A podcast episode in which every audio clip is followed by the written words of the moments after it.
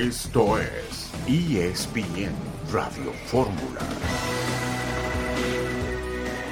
Desafortunadas situaciones en las que nos caen los goles.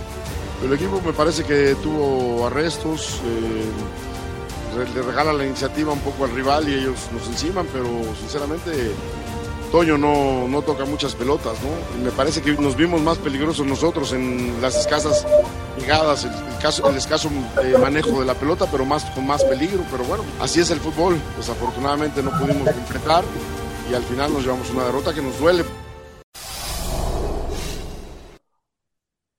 Miguel Herrera, inconfundible, ahí lo escuchamos después de su juego de presentación con los Cholos de Tijuana ocurrió anoche en el estadio Akron y Guadalajara derrotó a los Solos dos goles a uno en un partido en el que Víctor Guzmán brilló y consiguió el gol de la victoria. También había conseguido el de la igualada poco antes.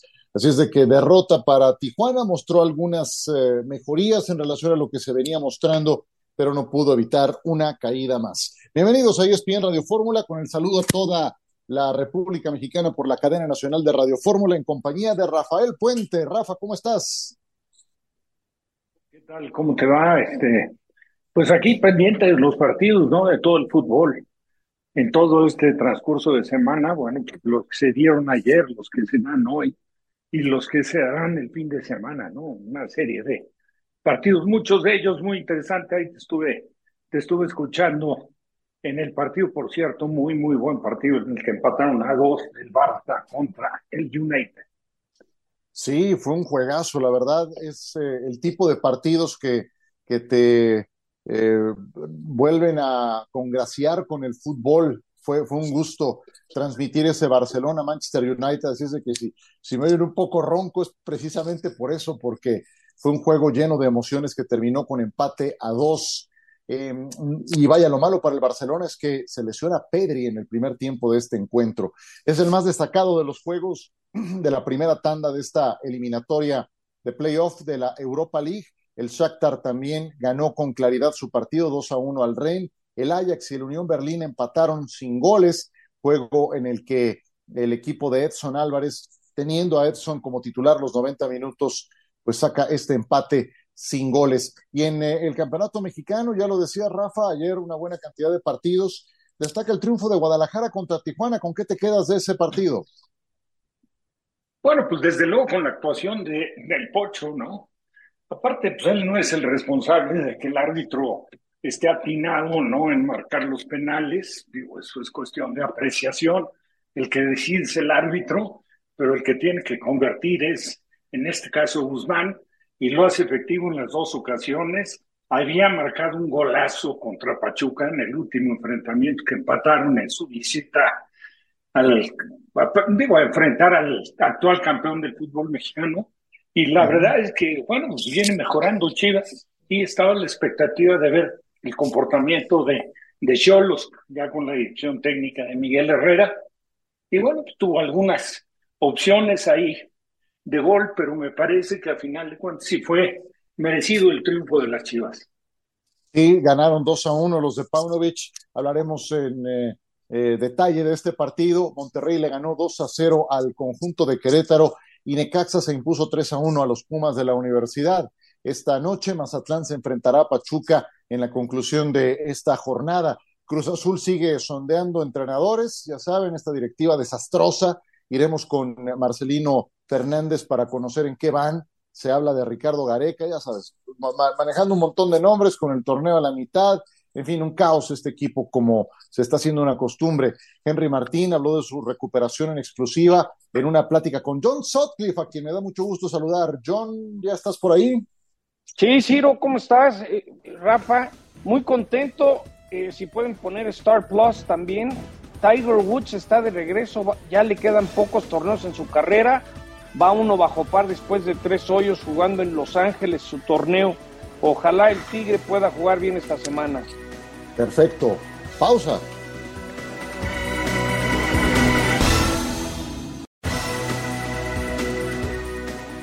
Desde luego que eh, es una gran alegría eh, para nosotros haber ganado hoy en casa.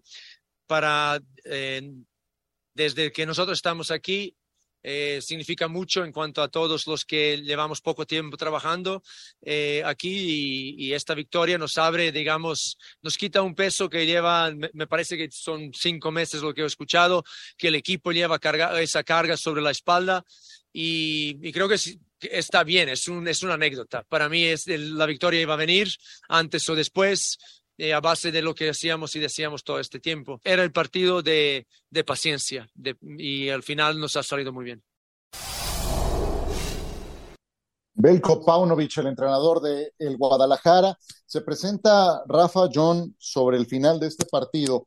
Un penal al minuto 86, un tiro de Pavel Pérez que pega en la mano de Gobea, yo creo que bien marcado, y eh, el gol de Víctor Guzmán para darle la victoria al Guadalajara pero Víctor Guzmán, que es el encargado de cobrar los penales por las Chivas, le cede el balón a Ronaldo Cisneros. Lo iba a, tirar Ronaldo Cisneros, pero viene la indicación desde la banca, tiene que ser del entrenador, de Paunovic, de que sea Guzmán el que lo cobre. Guzmán es un especialista y él en un gesto de compañerismo, de liderazgo, quiere que Ronaldo Cisneros retome esa eh, racha goleadora, gana en confianza, pero era el minuto 89, Rafa. No puedes correr ese riesgo en un partido de esta naturaleza, ¿cómo ves? No, tal como lo dijiste, o sea, me parece lo indicado, lo que hizo el técnico, exigiéndole al Pocho que lo cobrara. El gesto del Pocho, pues sí, totalmente de compañerismo, pero, pero bueno, aquí, aquí nos trata de quedar bien. Sí es importante ayudar al compañero, pero bueno, si estás ante la oportunidad de poder resolver el tema y cortar con una racha de no victorias en tu estadio, pues qué mejor que lo cobre el Pocho, ¿no? Lo cobró, lo convirtió, es efectivamente un especialista en cobrar penales.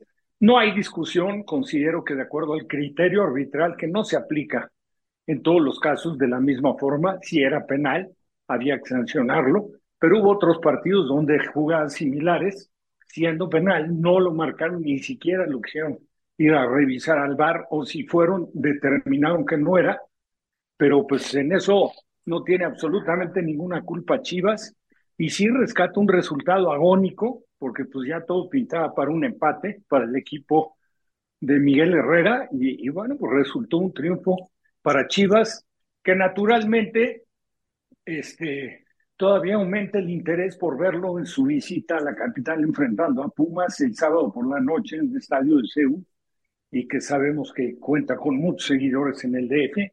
Y este partido, pues, digo, yo creo que va a presentarse la mejor entrada, por supuesto, en lo que va de la temporada y probablemente de varias, ¿no? Así es, eh, John, ¿con qué? Dale, dale. No, yo, yo diría que la indicación del técnico de Chivas es el reflejo de la presión, de la urgencia de una victoria. Lo decíamos ayer en el programa, ya viene, ya viene, aguanten, aguanten, aprovechó, no creo que fue penal, yo decía hoy en fútbol picante que a veces a los equipos grandes, a las figuras grandes, en cualquier liga del mundo se les protege un poco extra por lo que significa para el negocio, y no lo digo de una manera que diga que le hablan y protejan a Chivas. A veces a los grandes, así como al San Luis se quejan, no creo que le hagan caso como si se quejara Chivas. Yo creo que ayer aprovechó Guadalajara, tan tan, ganaron tres puntos. Lo que sí es muy preocupante es lo chato que están adelante, ¿no? Les surge el JJ, les, les surge contundencia, es decir, no tienen con qué, ganaron y, va a estar bueno el partido, Rafa, porque también Pumas va a venir muy presionado después de perder en Aguascalientes. Tres goles por uno, habrá el momento para hacer el comentario del partido. Me parece que el resultado para nada refleja lo que fue el partido en lo absoluto, pero bueno, pues así es el fútbol. Ahora le entramos también a ese partido. Yo sí creo que Guadalajara gana bien.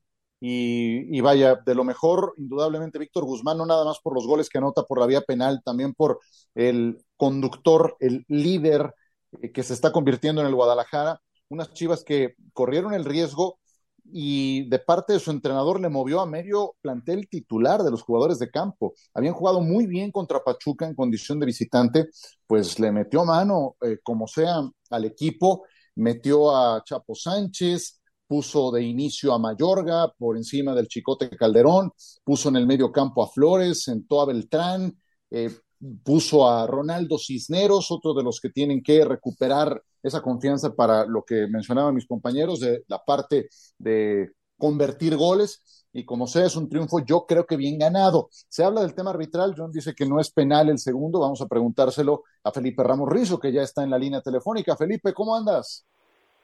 Hola Ciro, ¿qué tal? Buena tarde para ti, para John y para Rafa. Qué gusto que nos acompañes. Danos tu evaluación de Diego Montaño. En principio, ¿fueron penales los dos que termina sancionando sobre el final del primero y segundo tiempos? Mira, para mí el primero no. Para mí el primero no, definitivamente no. Eh, no hay forma de que el jugador eh, detenga el pie cuando hace un despeje de esa manera, ¿no? Eh, el golpe es por la inercia de la jugada y es inevitable que se dé ese tipo de contactos. Me, me, parece que, que lo que hace es que se sorprende porque sí hay un contacto con los tachones, pero en mi opinión es totalmente por la inercia de la jugada. Para mí no es penal. El segundo, la mano, lo que me sorprende es que estando de frente no la vea. Él está a dos pasos de la, de la jugada, está de frente y no la ve. Eso, eso es, eso es lamentable en un árbitro internacional. Digo, hubo muchas cosas que hay que hablar de, su arbitraje, pero sí, eh, para mí el segundo sí es, para mí el primero no. Correcto. Eh, la expulsión que le saca a Valenzuela al minuto 48 que después termina yendo al bar y queda en tarjeta de amonestación. ¿Te pareció correcto? Sí, para mí sí era bien la expulsión. Eh, el, tema aquí es que Montaño es de los del grupo de árbitros que son muy manipulables en, en el tema con el bar y de repente les llaman y cambian la decisión cuando la habían tomado correcta, ¿no? Eh, recientemente vimos a Santander hacer eso y, lamentablemente les está pasando mucho a los árbitros internacionales. Entonces, eh, yo creo que la decisión la había tomado en forma correcta y desafortunadamente el VAR interviene eh, en forma incorrecta y lo hace cambiar una decisión que para mí estaba bien la tarjeta roja de expulsión. A reserva que mis compañeros quieran regresar a este partido, Felipe, de los otros partidos del día de ayer, ¿algo que destaques para bien o para mal? Mira, eh, regresó Guerrero, pero regresó muy en su estilo, ¿no? Eh, a mí me gustaría verlo más, más responsable, más, eh, más estricto con algunas situaciones, ¿no? Por ahí hay una entrada en los primeros minutos de un jugador de Pumas que da un planchón y que en mi opinión era tarjeta roja y, y de ahí se le desenvuelve una cadena de patadas que, que no después ya las dejaba, no no amonestaba. E, el nivel que están mostrando los árbitros ha sido parejo, o sea, mucha violencia, muchas simulaciones que no han logrado controlar, muchas faltas en los partidos, Ciro. Hay un equipo que cometió 20 faltas en un solo partido, un equipo, cuando el promedio es entre 15 y 20 faltas entre los dos. Bueno, en un partido un equipo cometió 20, pero sí eh, lamentar lo que hizo ayer Montaño, ¿no? Que, que podría hablar mucho de ese partido y del arbitraje, pero, pero sí lamentable su actuación de anoche. Felipe, un abrazo. John, a ver, tengo una pregunta de lo que hablamos ahorita en Picante y si estoy totalmente erróneo, por favor, párame en seco. Yo decía que en cualquier liga del mundo de fútbol, a las grandes figuras, a los equipos importantes, hay un trato diferente a veces en el arbitraje a, a, otros equipos. Es decir, que, aquí a Chivas, a un América, a un Guiñac, al igual se le ceden algunas cositas extras más que a equipos chicos. Tú, tú como árbitro, ¿cómo lo ves o qué opinas? Mira, no debería de ser así, pero es cierto. Lamentablemente hay con determinados jugadores a los cuales no se les toca determinados técnicos que no se les toca, determinados equipos que son mucho más complacientes que con otros, sí es cierto, yo también lo he detectado ya más notoriamente en las últimas en las últimas temporadas y en los últimos en los últimos juegos. No debería de ser así, pero es muy notorio que hay hay gente eh, la cual es intocable en el fútbol mexicano. Sí es cierto, la verdad sí es cierto eso. Okay, Rafa, ¿tienes alguna pregunta para, para Felipe? En la jugada de que, que apuntaba, porque por obvias razones le puse mucho interés al, al, partido de, de, Necaxa recibiendo a Pumas. Este, y sí, hubo una entrada de tiempo donde hay plancha. En mi opinión, aunque he escuchado comentarios que no coinciden para nada con mi apreciación, la última jugada de Huerta es una entrada fuerte, es una entrada no, no disputa de pelota, pero va en busca de la pelota, lleva a ras del pasto y me parece, me parece que fue exagerado en su apreciación el árbitro. Digo, el contacto a veces es inexplicable, nunca, sabes, nunca te puedes percatar exactamente si el jugador se va a detener y va a dejar el apoyo en el piso o va a seguir con un movimiento sobre el pasto y que eso te abre a ti la posibilidad de estar en contacto con la pelota.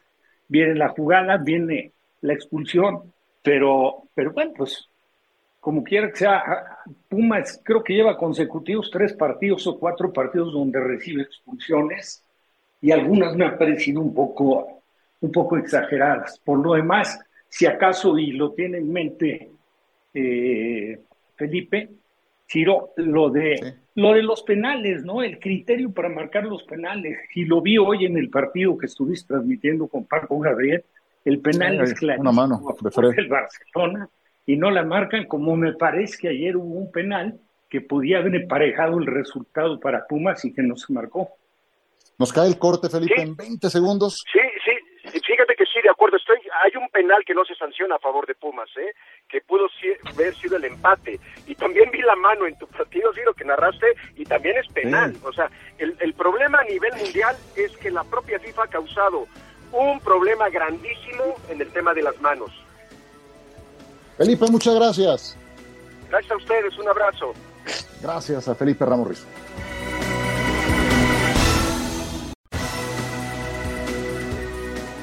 Bueno, pues obviamente la sensación pues es mucha frustración, pero de forma paralela compromiso, ¿no? Tenemos sí o sí que revertir el presente y no, no queda otra forma que revertirlo más que siendo conscientes de, de lo responsables que somos por momentos, ¿no? Nunca le quitaré mérito al rival, creo que hoy Necaxa es justo vencedor, pero sí pues, llena de coraje el hecho de que el rival se te va arriba en el marcador con dos acciones, producto de nuestra evidente desconcentración en el arranque del partido. Y eso es algo que tenemos que mejorar sustancialmente. Apenas iba el minuto 5 y ya íbamos perdiendo 2-0. ¿no? Entonces, arrancar con esos niveles de desconcentración y el rival siendo capaz de capitalizar esa desconcentración de, nosotros, pues se hizo cuesta arriba el juego. Después me parece que fuimos capaces de imponer nuestro estilo, de ser amplios dominadores estuvimos cerca de, empatar y bueno, ya sobre la parte final del, del partido, pues no, no, hubo una tensión defensiva una vez más y, sentenciaron ellos el, juego. Sí, el diagnóstico de Rafael Puente del Río es muy claro. Eh, esas dos desatenciones en los primeros seis minutos, pues cuestan muy caras a los Pumas de la universidad. Eh, la primera al minuto dos ocurre en un doble remate con la cabeza, un balón en tiro libre que el primero en ganar es Alexis Peña y luego llega Edgar Méndez para empujar el 1-0 y cuatro minutos después hay un error, Rafa, gravísimo de Igor Meritao en la salida. Él pierde el balón en el primer cuarto de cancha con Silvera y el propio Edgar Méndez anota un golazo para el 2 a 0. Eso es, eso es ir contracorriente desde muy temprano ante un rival que está en su casa, que estaba urgido de la victoria, y aunque Pumas sí tuvo ratos prolongados de superioridad, como lo dice Rafa, especialmente en el segundo tiempo, yo creo, eh, pues no, no alcanzó y, termina por llevarse esta derrota en Aguascalientes alguna forma con un resultado adverso y, tan temprano, casi, casi goles de vestidor, pues es, muy difícil remar contra corriente de visitante. Y aparte, pues eh, resaltando la figura de, de, del que custodia el arco de enfrente, en nuestro caso Hugo González, que la verdad es que tuvo por lo menos tres intervenciones que le hizo a, a este,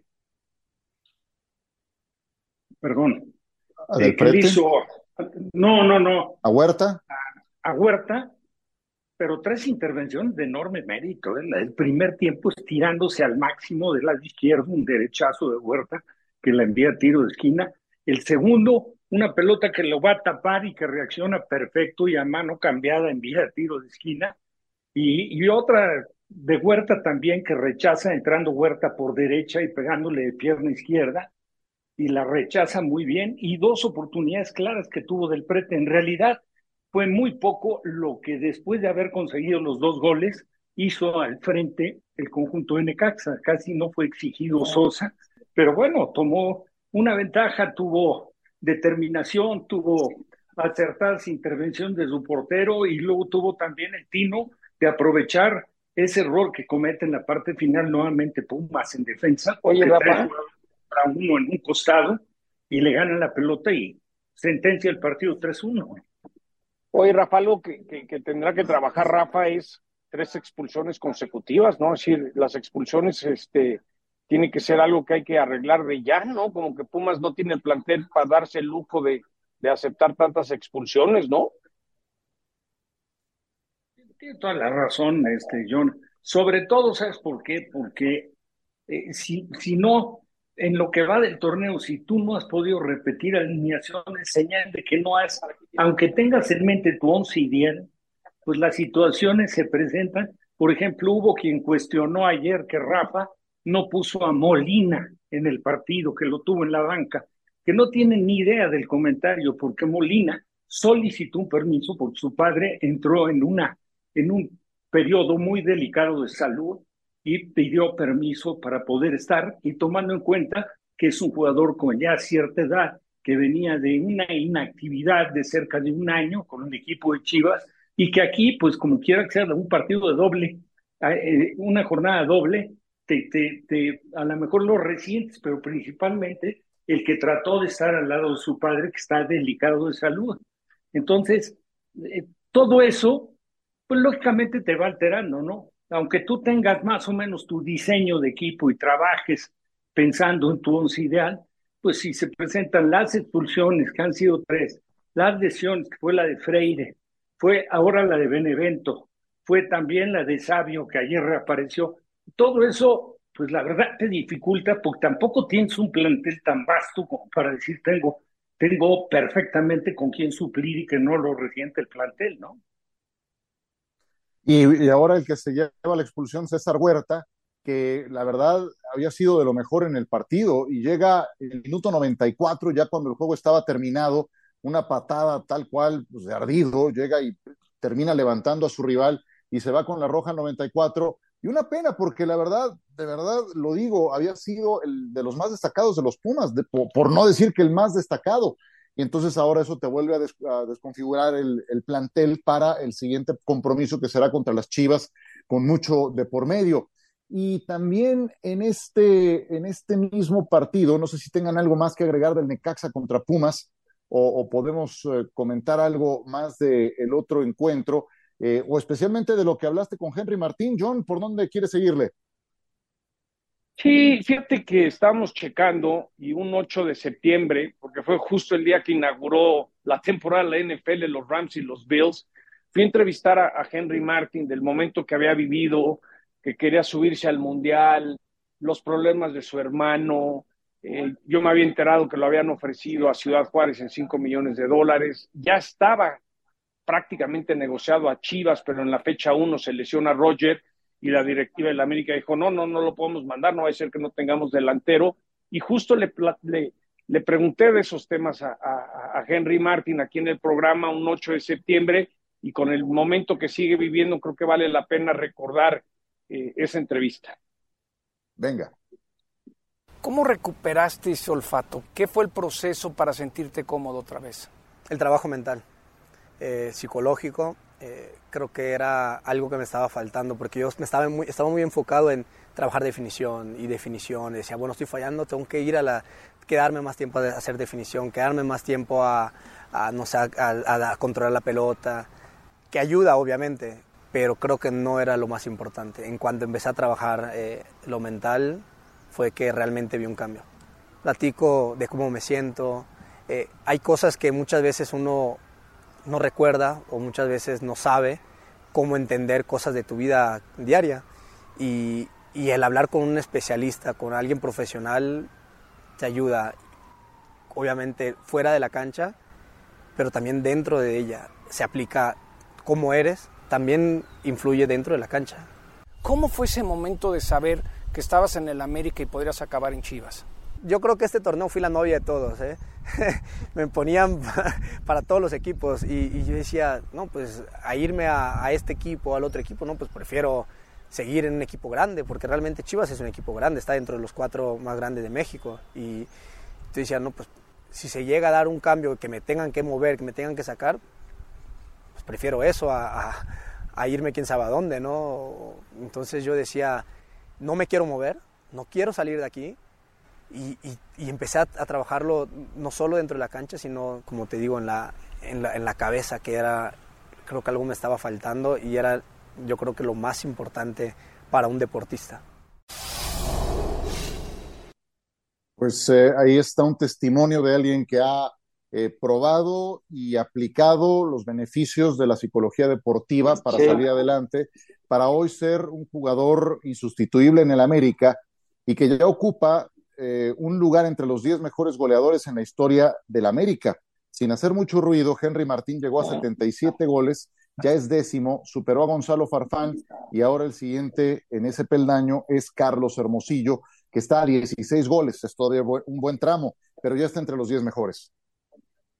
Sí, yo, yo nomás te diría que, es, una, es el ejemplo de alguien que trabajó, que se dio cuenta que necesitaba ayuda psicológica. A veces el deportista mexicano piensa que eso es como un tabú, que para qué te sirve.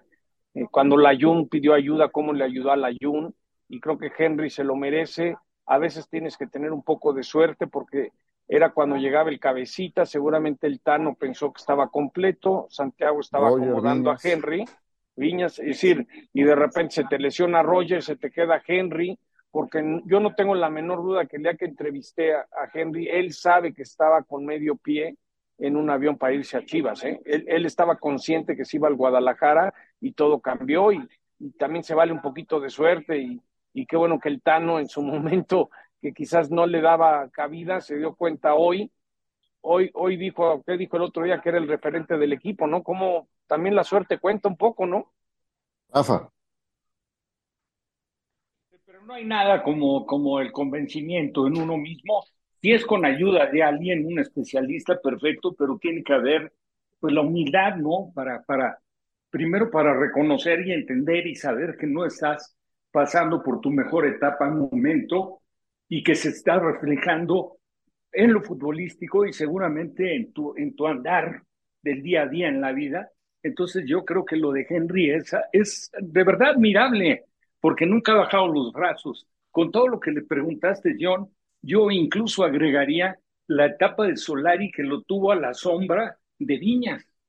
Viñas era el titular de, de América y lo había sentado. Y él nunca, nunca se inconformó públicamente, siempre tuvo la humildad para respetar la decisión del técnico y dedicarse a trabajar. Y hoy por hoy, pues está en el mejor momento de su carrera, sin tampoco dejar de recordar que superó cuando estaba en Tijuana y que hubo su primer convocatoria de selección y que venía con una muy buena temporada que lo dirigía el Piojo, tuvo una lesión que lo llevó al quirófano, ligamentos cruzados y estuvo cerca de 10 meses fuera. ¿eh? y suma el, hermano en la cárcel, ¿no? claro, ese problema delicadísimo. Sí, sí, sí, sí. Pues ahí está Henry Martín para lo que haga falta. Eh, ¿Qué otro delantero se les ocurre que esté en mejor momento mexicano que él? No es fácil. Pues Chaquito.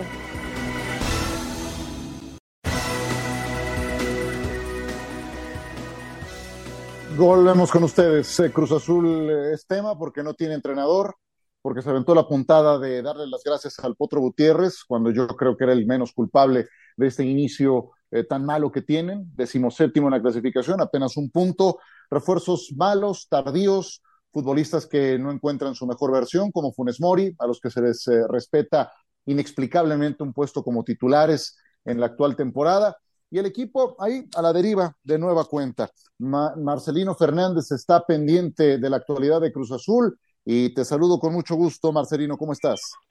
Saludos, Ciro. Eh, saludos a todos por allá. Muy bien, gracias. Eh, han pasado ya 72 horas desde el cese de Raúl Gutiérrez como técnico de Cruz Azul y hasta el momento no se ha designado a la estratega que se va a hacer cargo del equipo por el resto del torneo. Designaron a Joaquín Moreno como técnico interino, quien dirigía a la sub-20 pero eh, eh, la idea es que solamente él dirija contra Puebla y a partir de que termine ese partido el nuevo técnico pueda hacerse cargo, porque la próxima semana Cruz Azul tendrá dos partidos, repondrá el pendiente de esta mitad de semana contra Atlas y después recibirá Juárez. Entonces, eh, se esperaba que Cruz Azul ya tuviera designado a un técnico para que comenzara a trabajar a partir del sábado o domingo cuando el equipo volviera a los entrenamientos y por lo tanto le quedarán alrededor de 48 horas a la directiva para tomar una decisión de seis, siete nombres que se han barajado, con los que han tenido contacto, pero que hasta el momento no han cerrado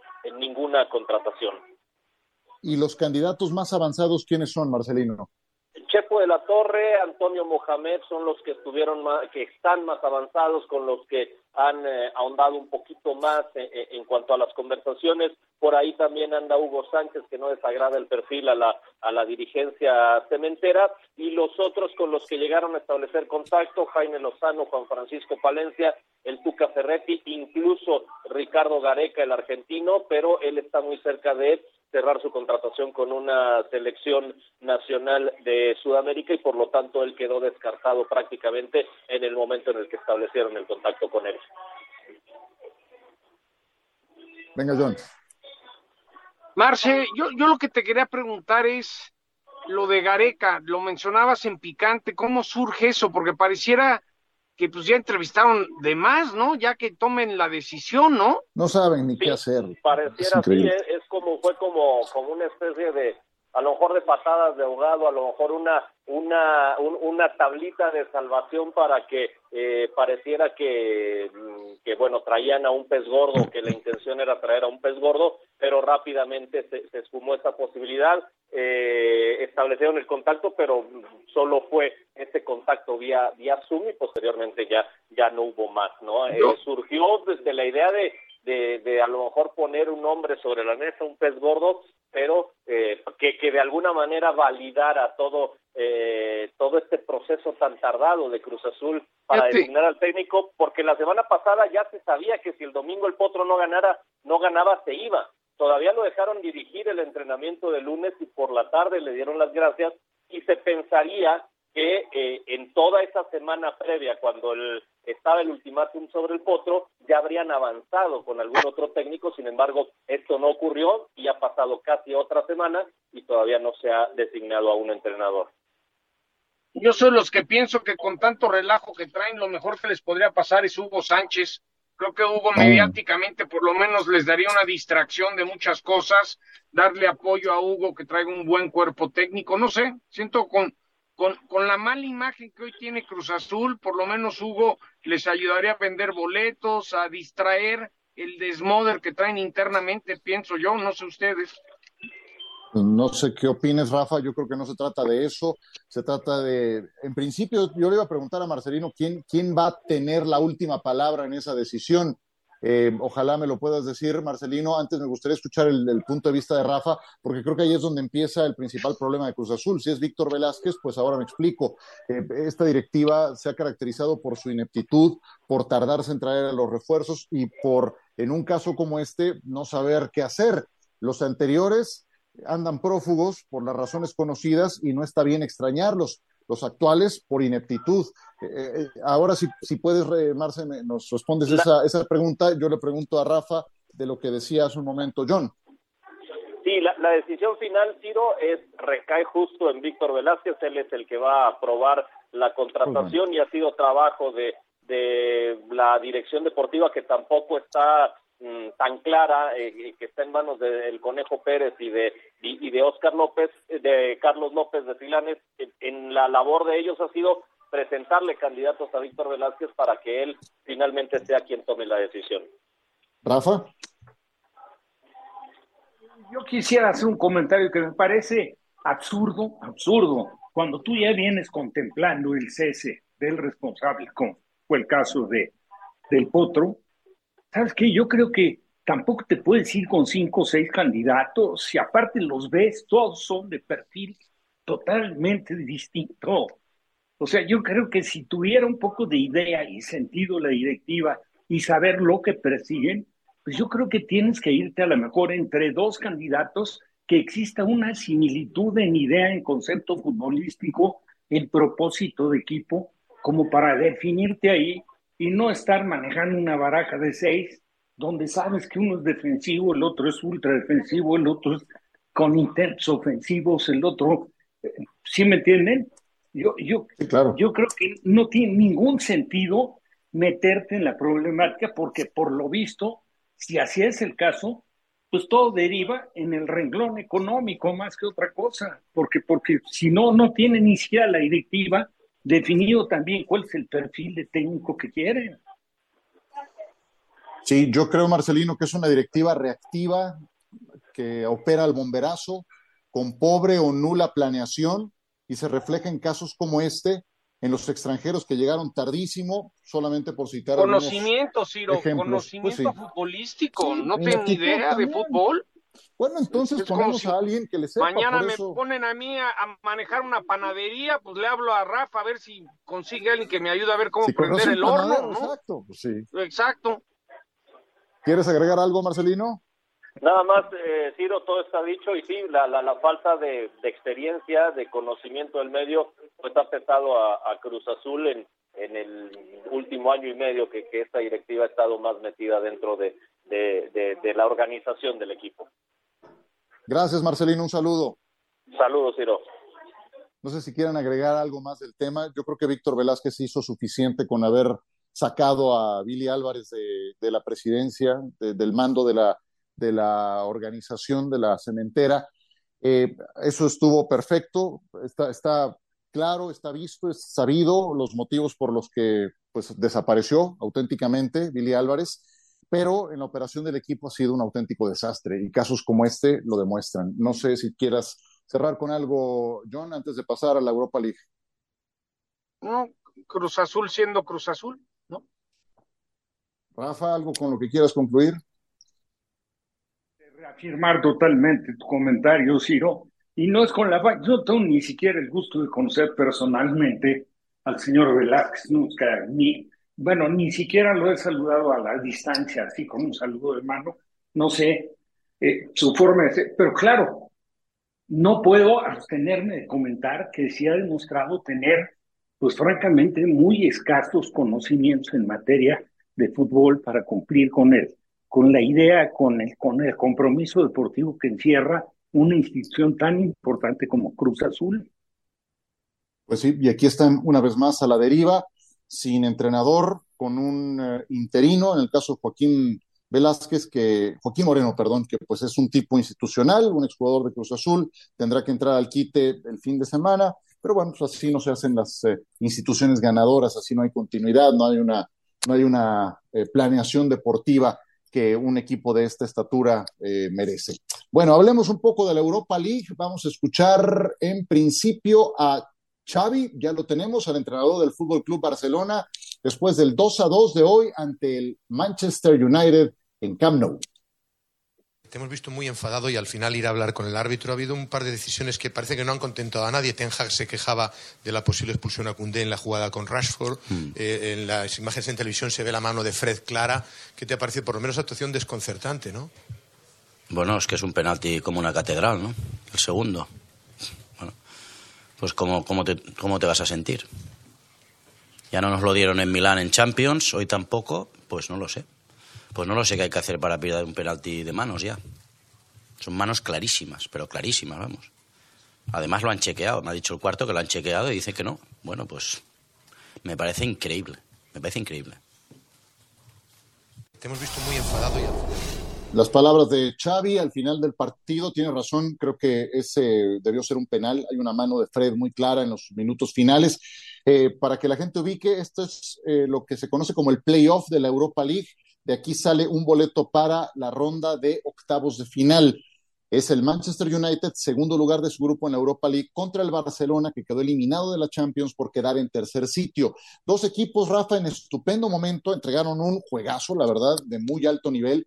Y yo me quedo con la actuación de Rashford, que termina por ser decisivo para el Manchester United y que ratifica su estupendo momento